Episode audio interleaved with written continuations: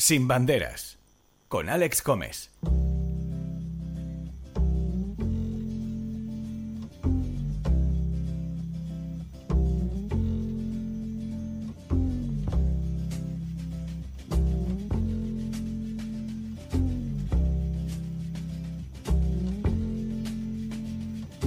Holly came from Miami, FLA. Que relax para empezar, pero yo creo que poco a poco este ambiente va a ir cambiando porque siempre que hablamos de política lo sabemos y además si conocemos un poco en los términos que se está hablando, la, dialecta, la dialéctica política y cómo se tratan algunos temas, sabemos que el ambiente se recrudece por momentos. Para ello, pues bueno, para que no pase esto, llamamos a nuestro experto Alex Gómez para que cada día nos proponga diferentes temas y sobre todo para que se analicen por qué se hace este tipo de comunicación y cómo tratarla o cómo nos llega a nosotros. A partir de aquí, lo único que nos queda es darle la bienvenida a Alex y que nos cuente qué nos ha traído hoy. Alex, buen día. Bon dia, Cisco, Isa. Bueno, hoy tenemos un tema, hoy tenemos un tema, es que claro, enseguida me, me cambio. Hoy normal. tenemos un tema interesante, cuanto menos, por eh, el revuelo que, que, bueno, que genera de manera habitual. Eh, cuéntanos un poquito, hacenos una introducción a de eso, sobre qué vamos a hablar y con quién, que también es importante. Pues sí, hoy vamos a hablar de dos fenómenos que por desgracia están en aumento en el panorama político eh, a nivel internacional, que son las conspiraciones y las fake news. Eh, por desgracia, como, como he comentado, además podemos señalar que de- durante este último año y medio, con la vorágine de caos eh, y, y la vorágine también informativa ¿no? que estamos viviendo con todo lo relacionado con la pandemia, el coronavirus y demás, hemos visto cómo eh, esas conspiraciones y esas fake news eh, han ido eh, creciendo, ¿no? O sea, Claro. parece que parece mentira que en una situación tan crítica como la que estamos viviendo y, y sobre todo como la que vivimos durante el año pasado hayan personas y organizaciones y partidos políticos que se aprovechen de esta situación para generar un poco el caos y al final eh, realizar una serie de estrategias, ¿no? Por así decirlo, Sí. eh, que lo único que busquen es eh, agitar a la sociedad y cuyo objetivo final es, digamos, captar más adeptos o, Ujú. en el caso de las elecciones, más votantes a, a su partido. Eh, y hoy, ¿vale? Para poder analizar, entender y sobre todo aprender, ¿no? Que es para lo que estamos aquí. Exacto. Sobre esos dos factores que condicionan la realidad social que vivimos en nuestro día a día, tenemos el placer de contar con dos expertos eh, sobre esos asuntos. Eh, uno es Carlos Guadián, que es consultor freelance especializado en comunicación digital y política, análisis de datos y transformación digital. Muy buenos días, Carlos. Buenos días, ¿qué tal? Muy bien. Y en segundo lugar, tenemos a Sergio Pérez Diáñez, que es consultor de comunicación política y coautor de Cómo comunica la All Right, junto a Xavier TV, que es un libro que analiza este fenómeno político estadounidense y cuyas principales mentes pensantes o sus impulsores son unos verdaderos especialistas en la creación y difusión de conspiraciones y fake news entre la población. Sergio, bienvenido. Hola, ¿qué tal? Buenos días.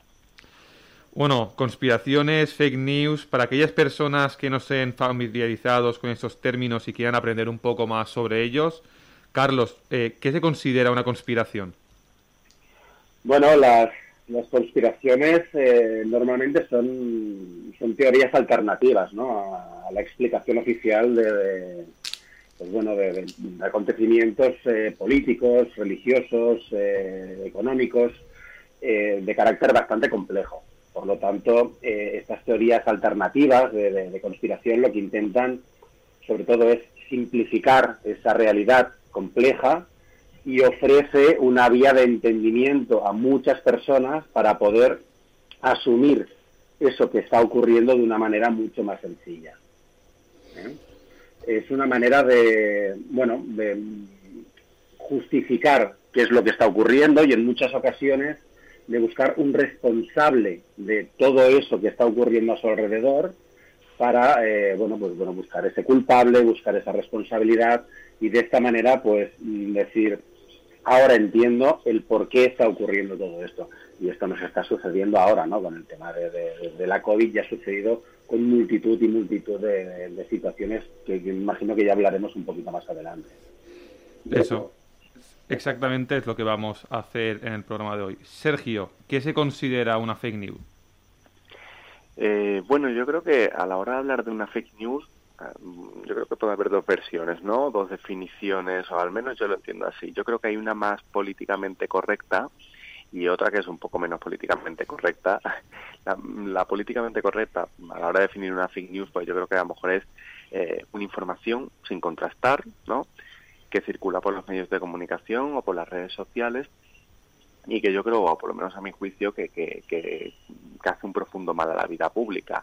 Muchas veces esto se hace pues por el clickbait, por medios de comunicación, por llamarlo de alguna manera, sí, por llamarlo de alguna manera, o periodistas, por llamarlo de alguna manera, que, difunden una información. Entre muchas comillas, ¿no?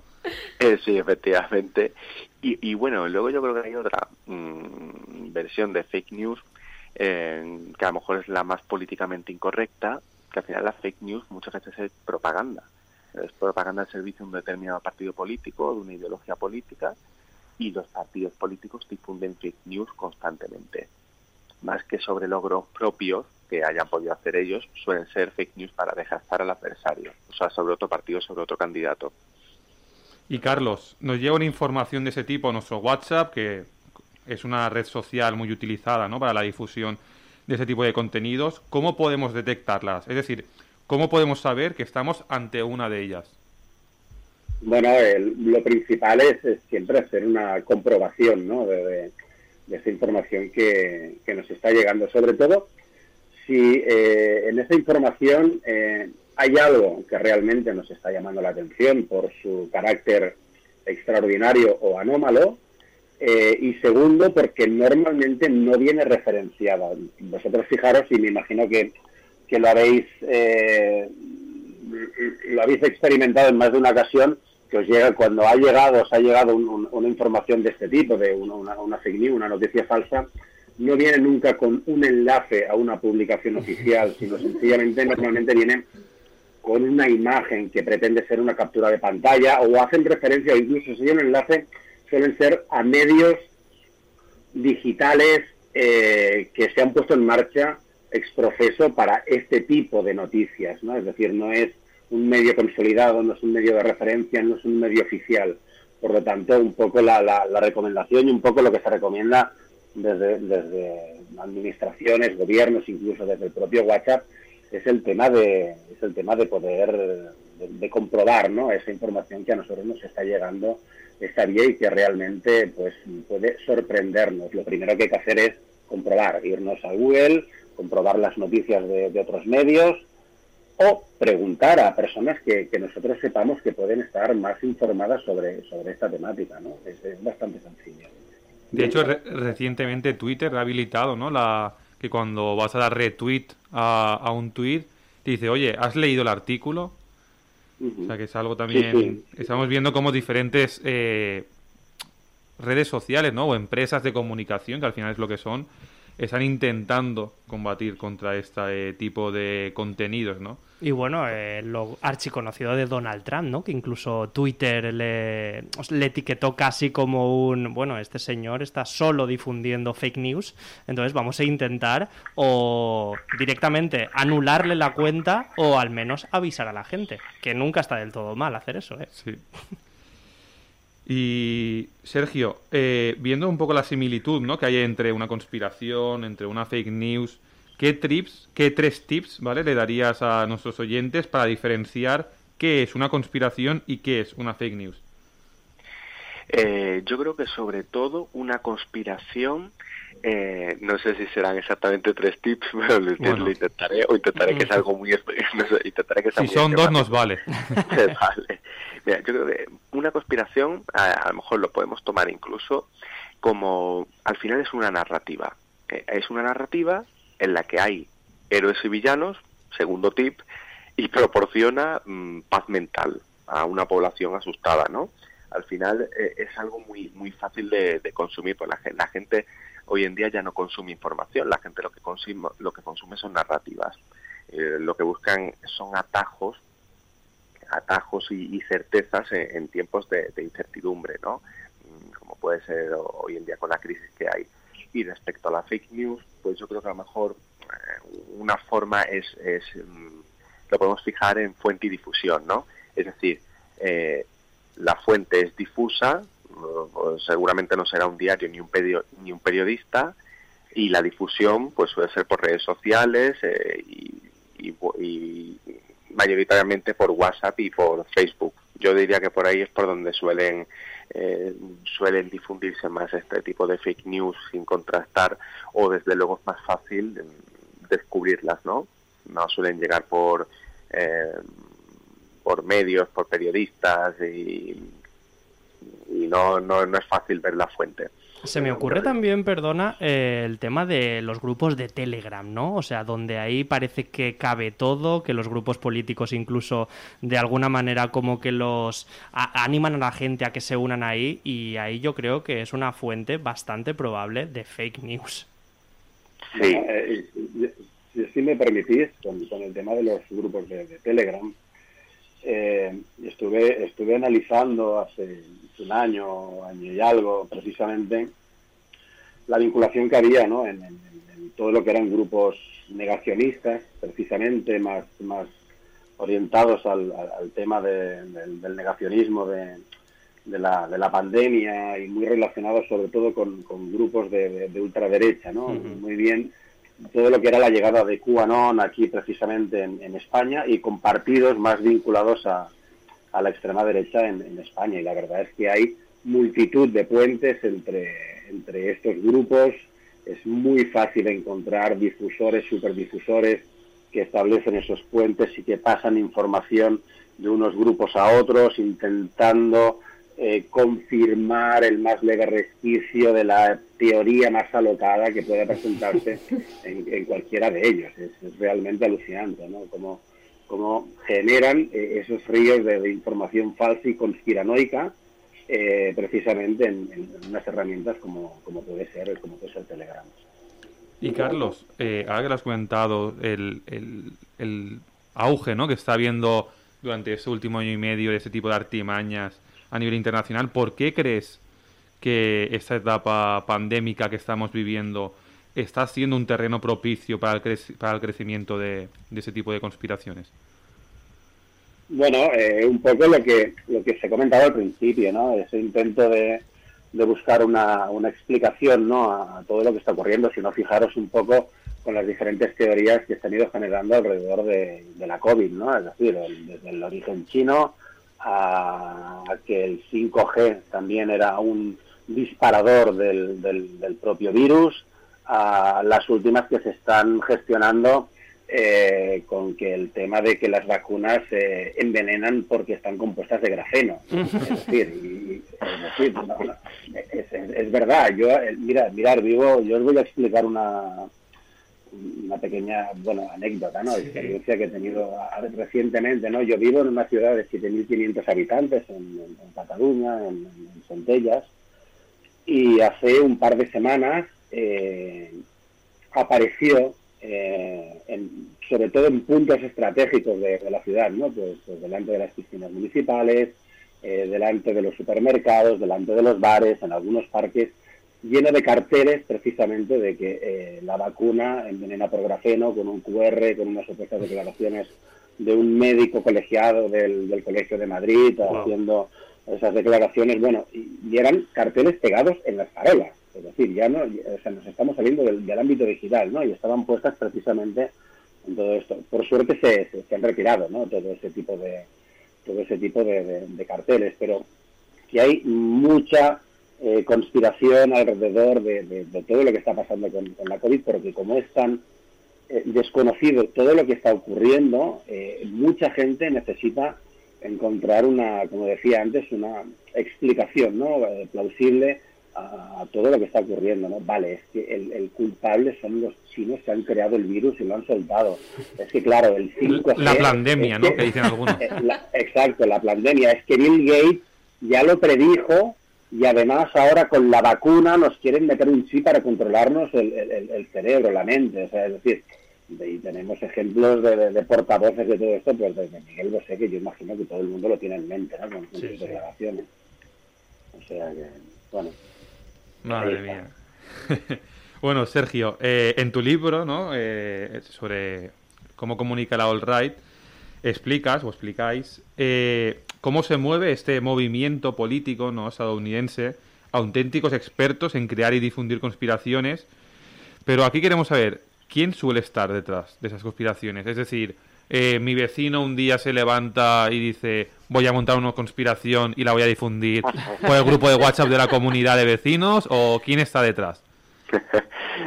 bueno, yo creo que eh, se han hecho muchos intentos, ¿no? De ver un poco, de establecer una suerte de perfiles. Yo, por ejemplo, hay, hay un, un, equipo de, de, investigación en Atlanta que, estableció varios perfiles de personalidad que yo creo que nos pueden ayudar un poco para imaginarnos qué gente es la que hay detrás, ¿no? Este tipo de teorías de, la conspiración. Eh, por un lado, hablaban del perfil del recolector de injusticias, que esto es una persona pues que está ansiosa por por demostrar que todo el mundo es ingenuo, que todo el mundo es tonto, menos menos él y que él o ella sabe la verdad, lo que comentaba Carlos, ¿no? No, que Bill Gates esa detrás no se interese de nada, ¿no? que podría ser, este podría ser un perfil de recolector de injusticias. Luego hay otro que es una figura mmm, más solitaria, mmm, que a lo mejor son personas de edad avanzada y que viven solas, pues, que suelen andar malhumorados, ¿no? Y, y que comparten este tipo también de, de conspiraciones para dar un poco rienda suelta a, su, a sus frustraciones, ¿no? Y luego establecen un tercer perfil que yo quizás luego un poco exagerado porque no creo que sea ni mucho menos el, de los mayores porcentajes que es el, bueno, directamente el de trastorno de la personalidad que puede existir. Yo ahí me atrevería a incluir uno más, a uno que aquí no figura, que es el joven que a lo mejor no tiene incluso muchas eh, aptitudes políticas o no le interesa mucho la política, pero que sí tiene un fuerte componente mm, provocador, mm, irreverente, que entra a que entra a las redes sociales con ganas de divertirse, de hacer memes sobre humor negro, sobre personas de otras etnias, sobre las feministas, sobre los políticos del establishment, etcétera yo creo que ese perfil es casi incluso el más importante o por lo menos el que como tiene grandes habilidades de comunicación y grandes habilidades para crear memes y, material gráfico o audiovisual que sea que, que, sea fácil de difundir ¿no? y que difunda este tipo de teorías yo creo que este es casi no sé si decir el más peligroso o el más proliferante o el que deberíamos de tener más en cuenta y Sergio ¿cuál es el secreto para que tan rápidamente eh, capten eh, tantos adeptos ¿no? a ese tipo de conspiraciones. Es decir, ¿cómo se difunden tan rápido ese tipo de teorías que para la mayoría de los mortales son una auténtica estupidez? Pues sí, pues fíjate, ahora mismo los porcentajes que hay son muy preocupantes, es decir, hay, hay, hay cálculos de que, por ejemplo, en Estados Unidos, de que al menos creen en una teoría de la conspiración que está claramente desacreditada un 50%.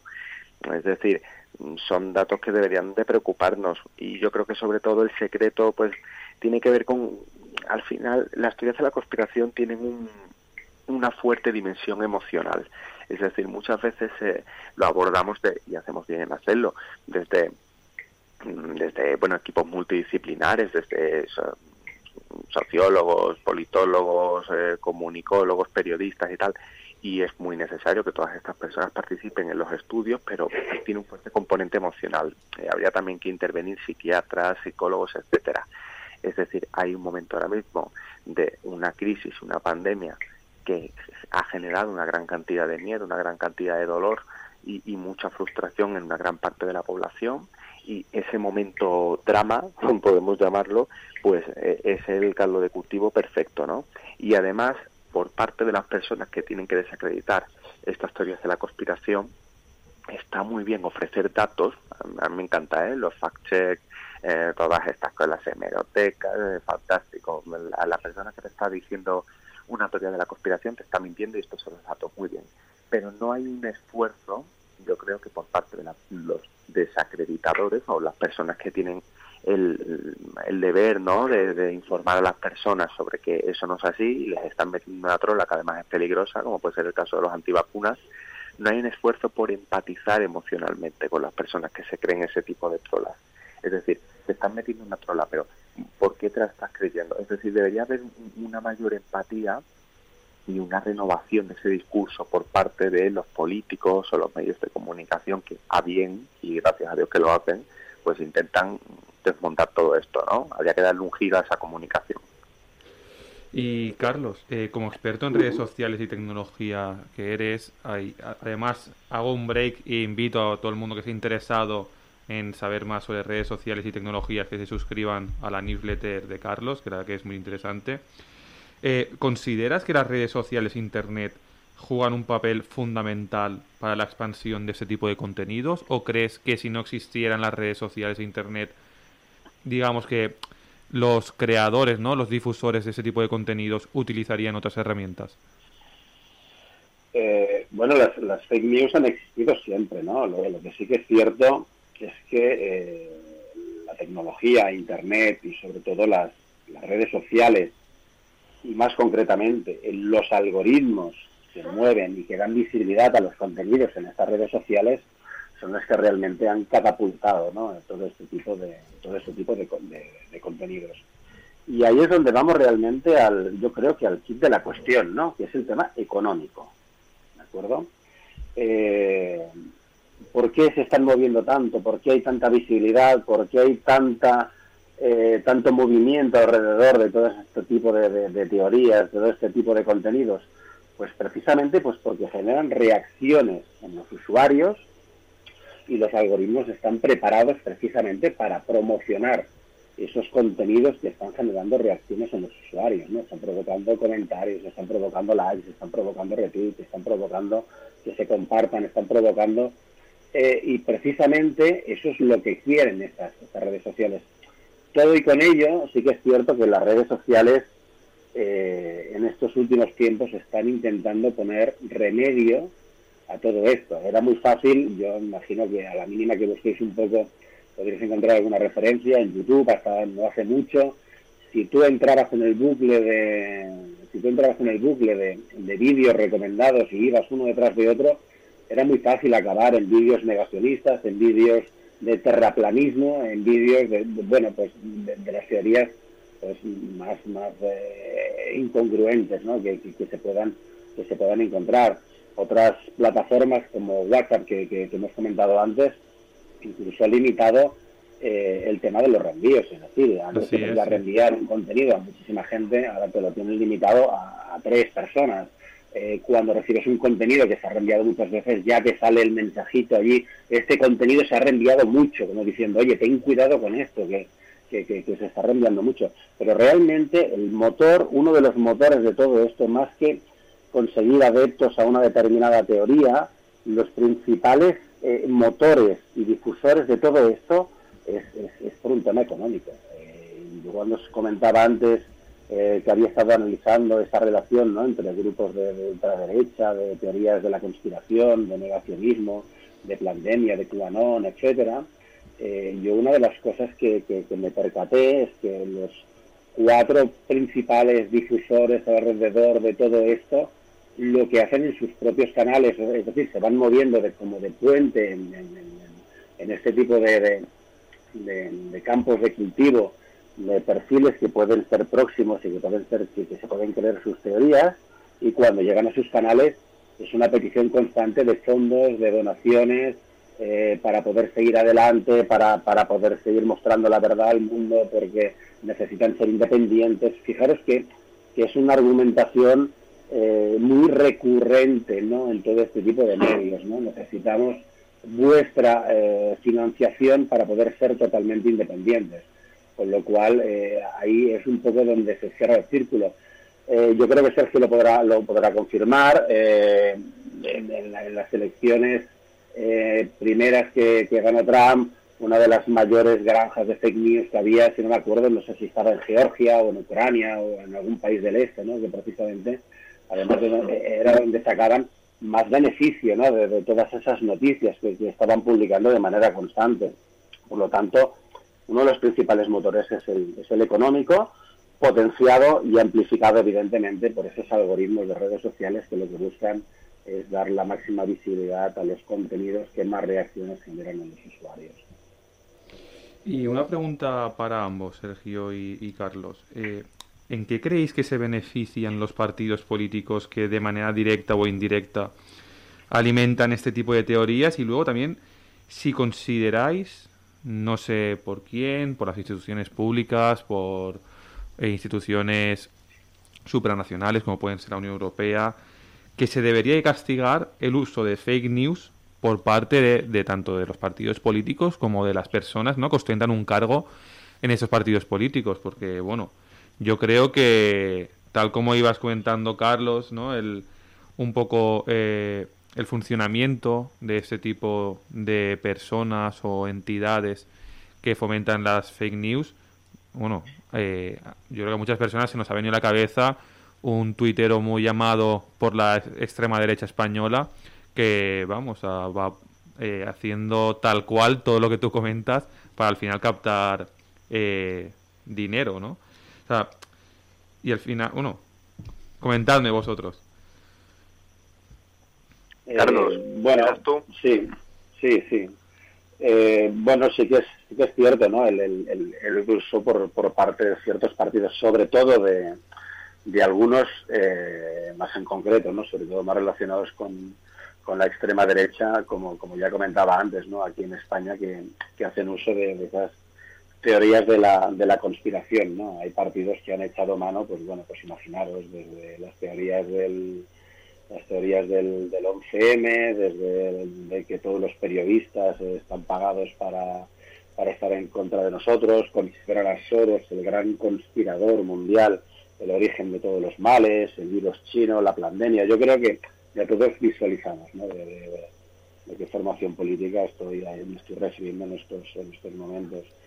Eh, es bastante complicado ¿no? el, tema de, intentar limitar y sobre todo de castigar eh, todo este tipo de cosas porque entramos en un terreno eh, bastante eh, complicado relacionado con, el tema de la libertad de expresión. Y aquí es donde entramos en esa lucha constante que, se tiene en, muchos sitios, ¿no? sobre todo con, las redes sociales, ¿no? con, redes como Twitter, como Facebook, como Instagram, etcétera. Eh, Donald Trump ha tenido una batalla casi constante ¿no? durante todo su mandato con, redes como, como Twitter y Facebook. Al final eh, todas lo, lo, expulsaron digitalmente ¿no? de, sus plataformas porque no les quedaba otra y a raíz de, los asaltos al, Capitolio pero nos podemos encontrar muchísimos otros ejemplos no aquí en España pues pues esa eh, bueno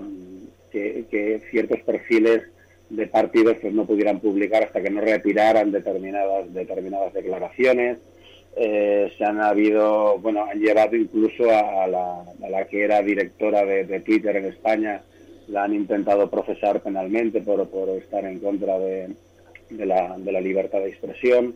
Desde Europa están intentando, bueno, pues intentar eh, hacer una legislación en contra de, todo lo que son fake news. Hay países como Francia que han tomado cartas en el asunto al, respecto de, utilizar este tipo de este tipo de contenidos.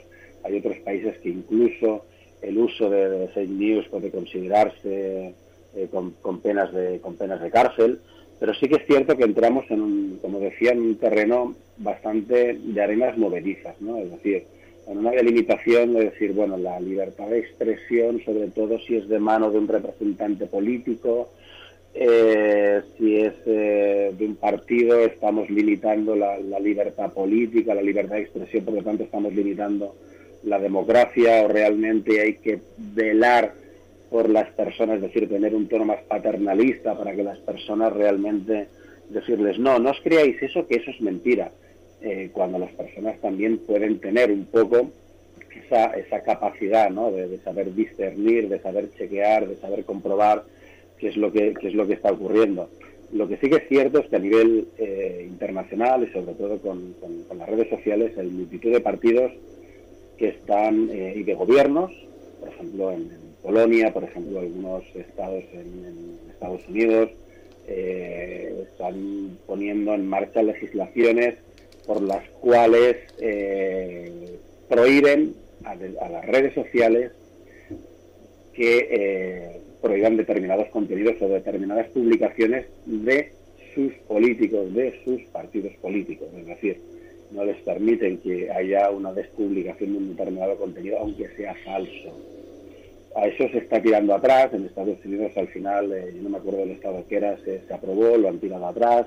En Polonia sí que sigue adelante. Entonces ahí estas plataformas, en India también Twitter ha tenido muchos problemas con el, con el gobierno por este tipo de temas. Eh, bueno, estamos asistiendo yo creo con una batalla geopolítica ¿no? entre gobiernos, redes sociales, en el cual la libertad de expresión es la bandera de aquellos que pretenden seguir diciendo lo que les dé la gana eh, bueno, y las fake news campando, eh, bueno, no sé, tenemos que esperar a ver qué es lo que va a ocurrir. Sergio.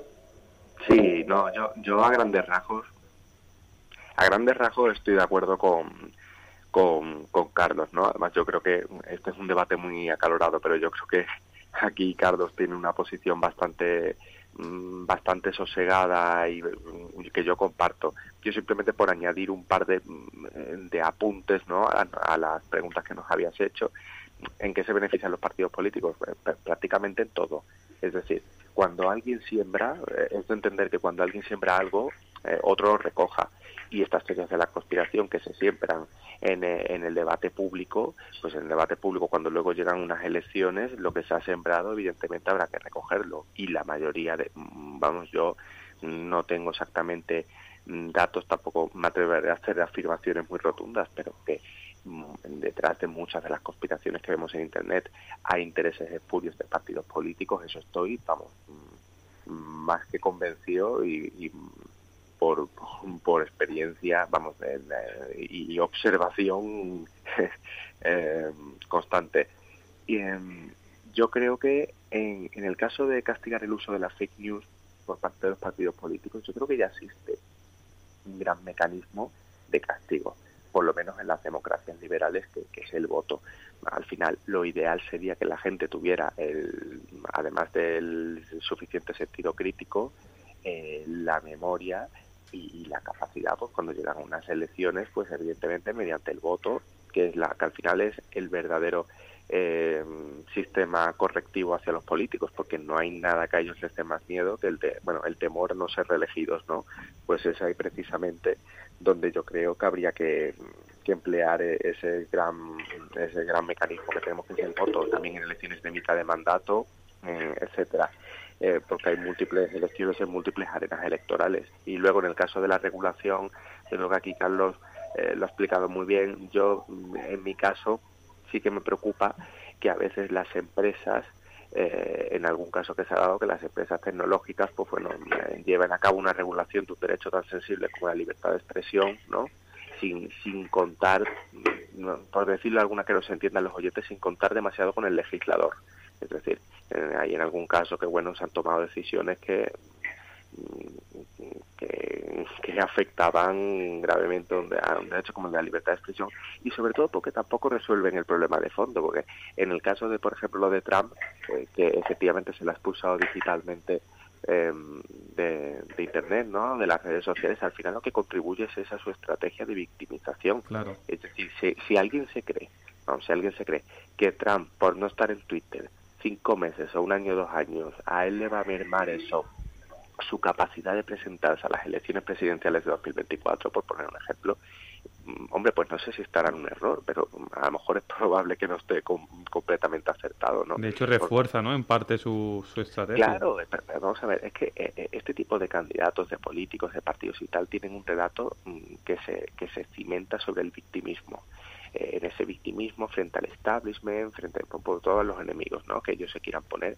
Entonces, cuando tú, la piedra angular de tu discurso, es que te han robado unas elecciones y luego cogen y te echan de las redes sociales, que es algo insólito porque todos tenemos redes sociales y habrá mucha gente que no esté muy puesta en el debate público y diga, a este tío se le ha echado de las redes sociales, digo, bueno, pues, pues a lo mejor es que sí que hay una especie de conjura no solo de, de, de que sé, de jueces, de fiscales, de políticos, ahora también empresarios de, de la comunicación. Yo creo que es bastante torpe.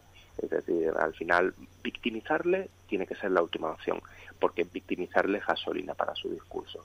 Y de hecho se le ha servido en bandeja. Hay mucha gente, mucha gente de Estados Unidos que cree en la teoría eh, absurda completamente del fraude electoral, hay gente que no comparte que se le haya expulsado de las redes sociales y él montará un medio de comunicación o ya encontrará los canales para dirigirse a su electorado. con lo cual, bueno, se le ha dado gasolina y se le ha dado un relato, un relato más, ¿no? Eh, me han echado las elecciones, me han echado las redes sociales, intentan silenciarme, pero ahora aquí estoy para presentarme a las elecciones. Y ya está. Y sobre todo, esto sí hay que regularlo, se puede regular, ¿no? Tiene que hacerlo el legislador.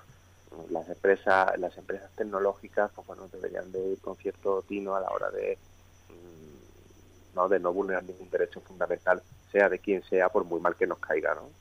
Claro, la verdad es que, como, como habéis comentado los dos, la línea es tan fina, ¿no? Entre censura y protección frente a ese tipo de contenidos que hagas lo que hagas siempre va a resultar polémico, ¿no? Y siempre vas a tener a otros partidos políticos o a otras personas que, que se van a oponer frontalmente, ¿no? Contra esta decisión que, que tome cualquier gobierno a nivel internacional. Y me, gustaría saber, eh, desde vuestro punto de vista, qué consecuencias directas para la población eh, creéis que, que traen ¿no? este abuso de fake news por parte de partidos políticos y algunos comillas, comillas, comillas, medios de comunicación, comillas, comillas, comillas?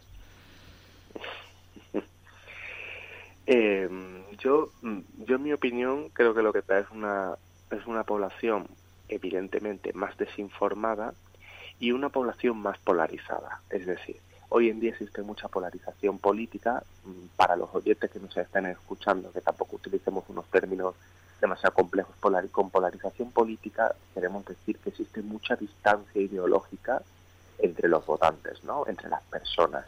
Eh, cada vez la gente está más distanciada ideológicamente eh, y está más dividida la sociedad.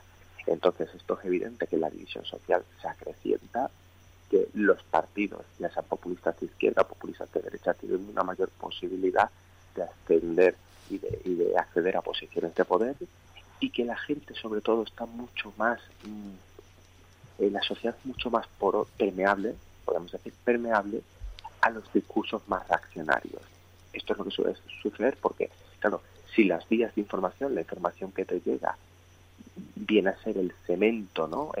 los cimientos para luego construir todo un edificio de confabulaciones, de, discursos de odio y, definitivamente políticas que nos alejan del, horizonte ideal que nos hemos marcado como, como países europeos, occidentales, súper avanzados, etcétera, pues al final es, están poniendo todos los medios, ¿no? Y yo creo que esto mm, al final es el resultado, además de una, además de una población mucho más frustrada, que yo insisto, el tema de la, dimensión emocional de todo esto, que la sociedad está mucho más frustrada que antes, la sociedad más infeliz que antes, hay más problemas de salud mental que antes, que esto por suerte es algo que se está poniendo encima de la mesa eh, en el debate público por parte de periodistas, por parte incluso de algún representante político. Normalmente lo, sacan y lo esconden para sacar algún voto y luego cuando no rentan lo cambian por otro tema, pero bueno, ya está bien que alguien lo saque y hay que reflexionar sobre esto también a nivel psicológico y a nivel psiquiátrico, eh, sin demasiado alarmismo, pero que sí que habría que plantearnos en qué punto se está quedando la sociedad con todo esto. Carlos, ¿qué consecuencias crees que tiene eh, para la población? Bueno, yo, apuntaría otro elemento que creo que es, que es fundamental también, ¿no? que es la, es la desconfianza. La desconfianza en, en las instituciones, es la desconfianza en los medios, es la desconfianza en, los partidos, eh, es la desconfianza en el sistema propiamente dicho, ¿no? Entonces, todo ese caldo de cultivo lleva a desconfiar de, todo lo que nos están diciendo, a negar sistemáticamente lo que nos dice aquel que es eh, diferente ideológicamente a nosotros, sea o no verdad, es decir, eh, está más que demostrado que el, que el, tema del, fact-checking eh, hacen un gran trabajo, pero sí que es cierto que no convencen al que está convencido de una determinada teoría. Por lo tanto, esa gran desconfianza que tenemos en, los partidos, en las instituciones, en el propio sistema, pues bueno, pues eh, está llevando y está agravando, ¿no? Como decía Sergio, nos está llevando a una polarización eh, mucho más mucho más grande que es caldo de cultivo pues para que puedan haber eh, movimientos sociales pues más eh, más agresivos eh, más violentos, en el cual haya más desafección política en general de determinados de determinadas posiciones más centradas, sobre todo además a la hora de intentar mover esos, esos frames tradicionales, ¿no? Es decir, ahí, ahí está, lo que es la, ventana de, Overton, ¿no? Que, que, establece lo que es políticamente correcto o no, y muchos partidos a través de todas estas teorías y del tema de las fake news, lo que acaban haciendo, lo que acaban consiguiendo es mover esa ventana de Overton y ampliarla muchísimo más para que entre en lo que es el debate político, eh, habitual temas que serían impensables ¿no? hace, hace un tiempo. Por lo tanto, esa polarización, esa desconfianza está generando también una sociedad pues quizás eh, menos, menos solidaria, ¿no? más individualista, más desconfiada. Eh, em, y bueno, pues no sé, yo creo que, que, hay que trabajar para, para intentar evitar todo esto, ¿no? porque si no vamos a llegar a un punto en el cual eh, será bastante complicado gestionarlo y sobre todo salir adelante. Carlos, Sergio, nos quedamos sin tiempo. A modo de titular de 5 o 10 palabras, ¿qué futuro nos espera si en vez de, de reducirse ¿no? Eh, el uso de fake news va sigue en aumento, como parece que está siendo? Muy, muy breves. Eh, yo creo que el futuro que nos espera es eh, más políticos populistas que antes y una desconfianza total hacia las instituciones liberales. Carlos. Eh, no te creas nada de lo que te digan. más claro hago. Así de claro.